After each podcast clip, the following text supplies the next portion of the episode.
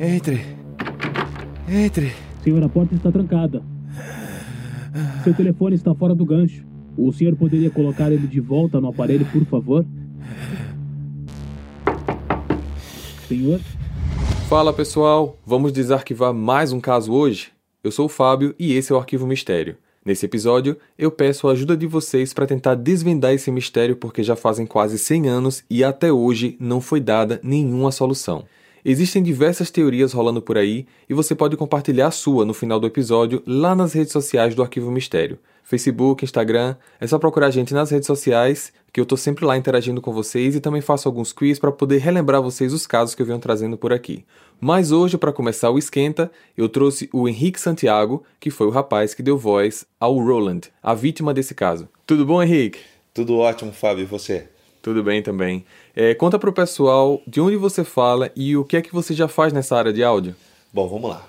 Eu morava, quando eu gravei esse episódio, na cidade de Marília, interior de São Paulo. Atualmente eu mudei, estou, me mudando, estou morando na cidade de São Gabriel, no Rio Grande do Sul. Uma mudança para bem longe, né? É, eu sou locutor publicitário, sou cantor, sou produtor musical. Eu tenho um home studio, né? então trabalho com ação de propaganda, jingles, é, abertura de canais, inclusive, né? Por arquivo mistério. Então nessa área de áudio aí eu tenho uma experiência já de algum tempo. Legal, legal.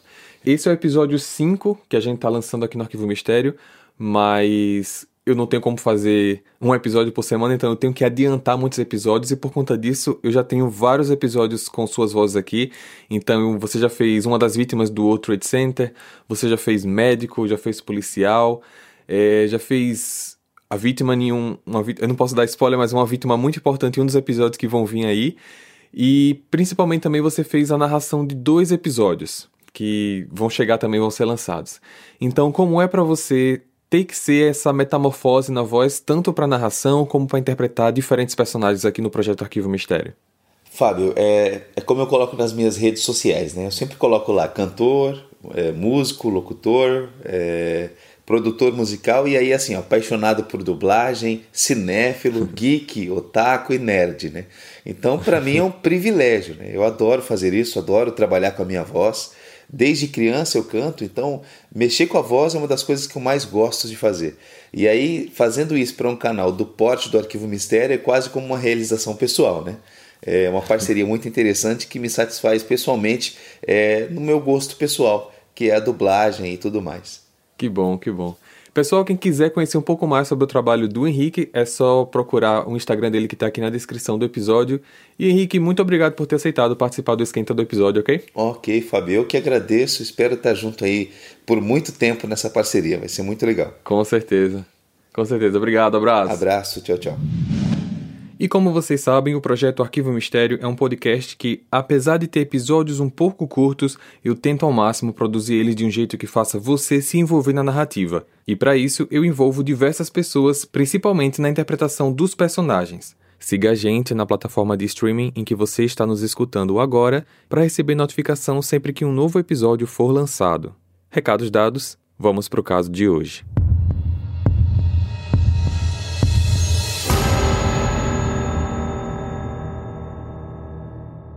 O caso de hoje teve início no dia 2 de janeiro de 1935, quando um homem jovem com aparência de 25 anos de idade, chamado Roland Owen, deu entrada no President Hotel no Kansas, Estados Unidos.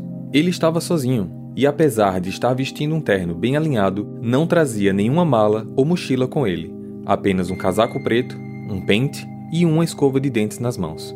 Seu rosto possuía características particulares, como orelhas levemente deformadas, daquelas de lutadores de boxe, além de uma cicatriz no lado esquerdo da cabeça.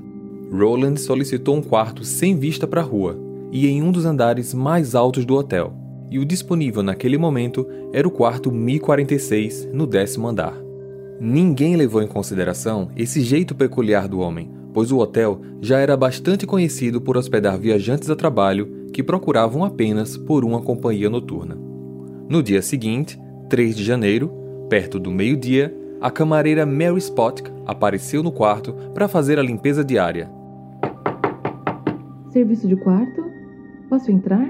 Ainda tô no quarto. Volte outra hora, por favor. Desculpe, senhor, mas eu preciso fazer a limpeza. Eu já tô um pouco atrasada. Hum, tá. Pode entrar. Ao entrar, ela viu Roland sentado na beira da cama arrumada. Ela não sabia se ele tinha organizado tudo ou se apenas dormiu por cima e acordou. As cortinas estavam fechadas e apenas a lâmpada de um abajur estava acesa. Enquanto ela limpava, Roland continuou sentado na cama, mas avisou. Quando você sair, deixa a porta destrancada, por favor. Eu tenho um amigo que está vindo me visitar depois do almoço. Às quatro da tarde, Mary retornou para fazer a troca das toalhas. A porta estava destrancada e Roland ainda na cama, mas desta vez dormindo, sobre a cama feita e vestido dos pés à cabeça.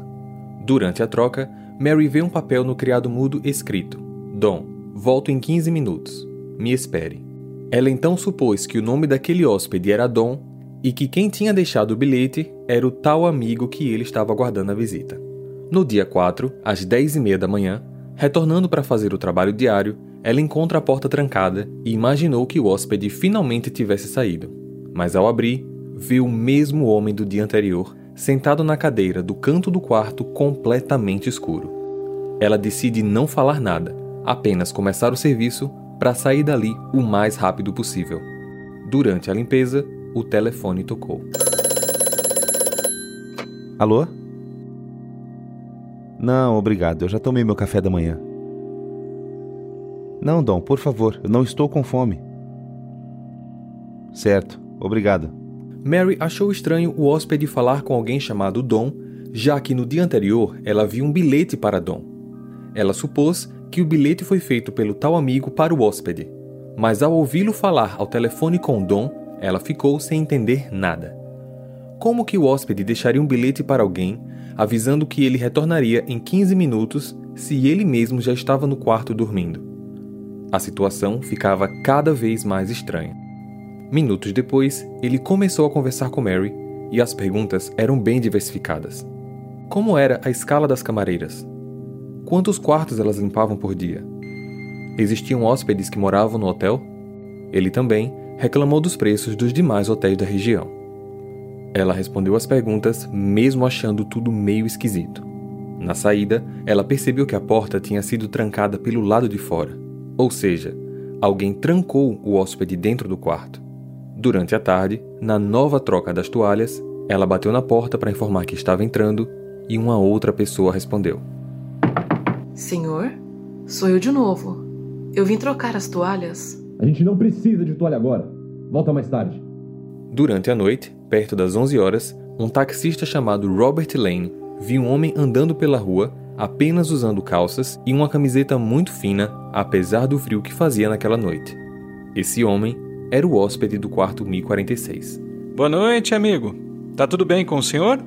Você pode me levar para o Presidente Hotel, por favor? Ao entrar no carro, o motorista percebeu que Roland sangrava no braço, além de ter muitos hematomas no corpo. Durante o trajeto, a única coisa que o Roland disse foi: Eu vou acabar com isso. Amanhã. Que tal um drinkzinho hoje? O Drink com Crime é um podcast semanal que conta casos de crimes reais, sempre acompanhado de bons drinks. Temos uma coletânea de casos selecionados pelas nossas sommeliers de True Crime. E toda terça-feira tem um episódio novo para vocês. Estamos em todas as plataformas de podcast. Venha apreciar os melhores casos e bons drinks com a gente. Na madrugada do dia 5, dois fatos aconteceram.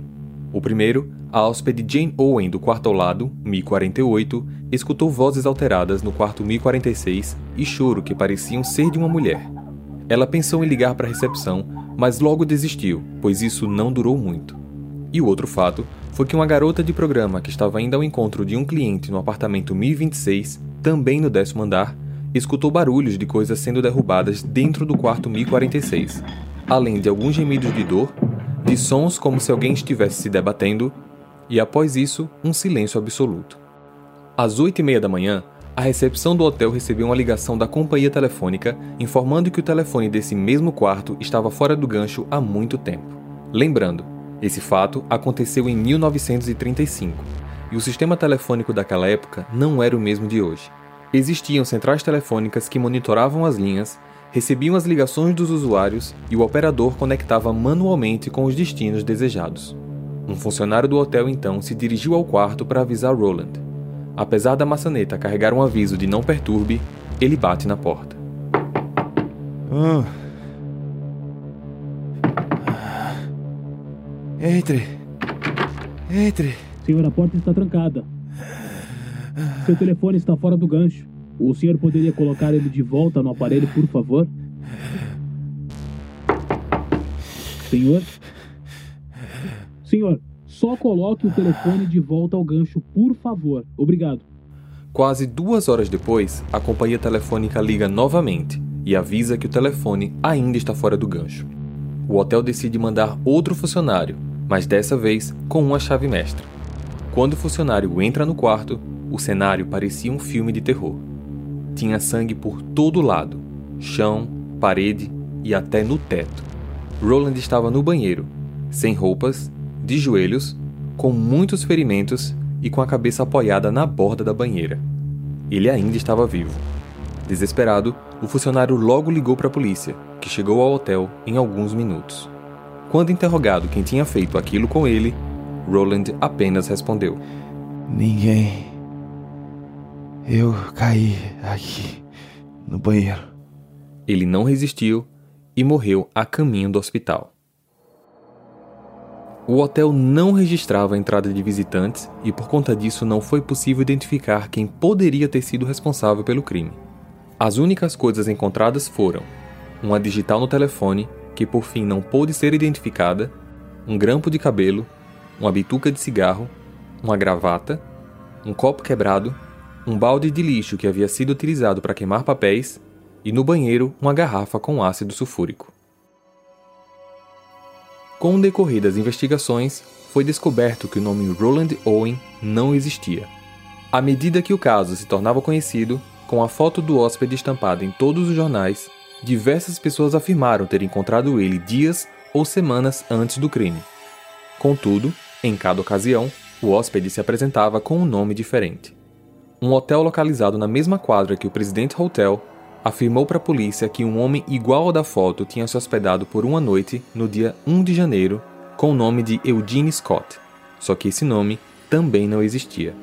Sem qualquer informação que desvendasse o crime ou que pelo menos identificasse o hóspede do quarto 1046, a polícia decide que o corpo deveria ser enterrado numa cova como indigente. Isso foi anunciado nos jornais e no dia seguinte, um entregador deixou no jornal local um buquê de rosas contendo um bilhete escrito que as flores deveriam ser colocadas junto ao caixão e ainda uma quantia em dinheiro de 200 dólares para as despesas do funeral. Esse valor, nos dias de hoje, seria algo em torno de 3.800 dólares. Ainda neste mesmo papel, a pessoa informava que o nome do homem era David Brzezinski e foi assinado com as palavras Amor Eterno, Louise. A polícia não conseguiu descobrir a origem da doação nem quem era Louise.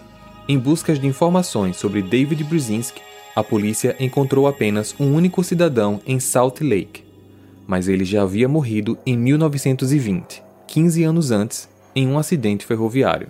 Além disso, eles também não descobriram quem era Dom ou ainda qualquer pessoa que tenha visitado o hóspede do quarto 1046. Sem mais qualquer outra informação, o caso foi arquivado. Em 1936, uma mulher que se identificou como Eleanor Ogletree, do Alabama, entrou em contato com a polícia. Eu li uma matéria sobre esse moço chamado Roland na revista The American Weekly e eu acho que ele é meu irmão. Mas o nome dele não é esse, ele se chama Artemus Ogletree. E eu e minha mãe de alguém se dizendo seu Artemus, dizendo que estava trabalhando e que planejava visitar a Europa. Mas isso é muito estranho, porque ele não sabia escrever. Dias depois, uma outra ligação também foi feita por um homem que disse se chamar Jordan. Esse homem se chama Artemus. Eu conheci ele no Egito. Ele salvou minha vida no Cairo em 1930. Eu tenho foto dele lá nas pirâmides. Eu vou mandar para vocês. Nas fotos, a semelhança entre o homem e o hóspede era impressionante. Jordan nunca mais entrou em contato, nem a polícia conseguiu retornar a ligação. Nos anos seguintes, As autoridades continuavam buscando por pistas, mas nada mais foi descoberto.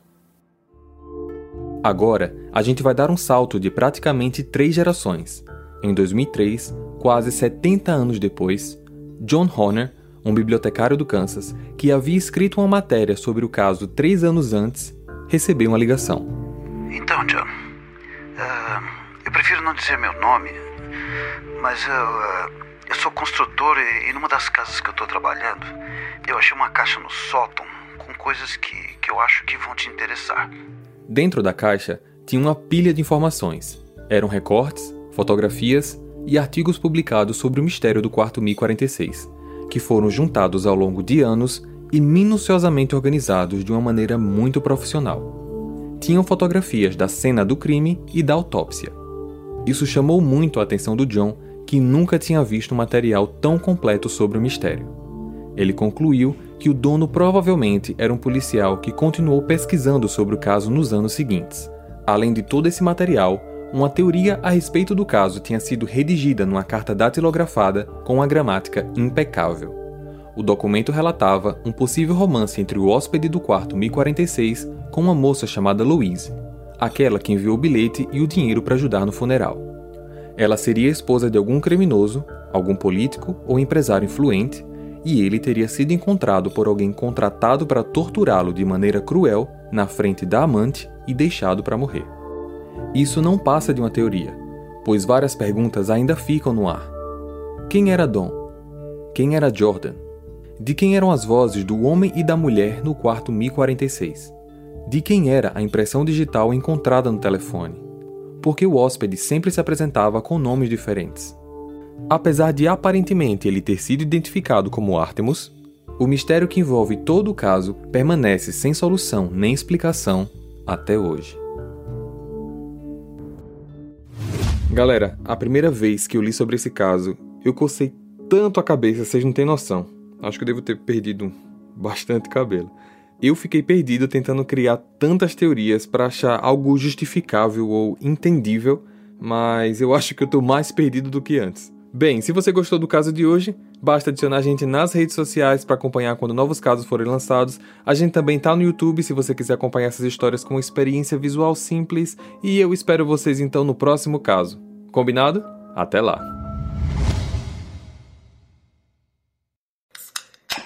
Que tal um drinkzinho hoje? O Drink com Crime é um podcast semanal que conta casos de crimes reais, sempre acompanhado de bons drinks. Temos uma coletânea de casos selecionados pelas nossas sommeliers de True Crime. E toda terça-feira tem um episódio novo para vocês. Estamos em todas as plataformas de podcast. Venha apreciar os melhores casos e bons drinks com a gente.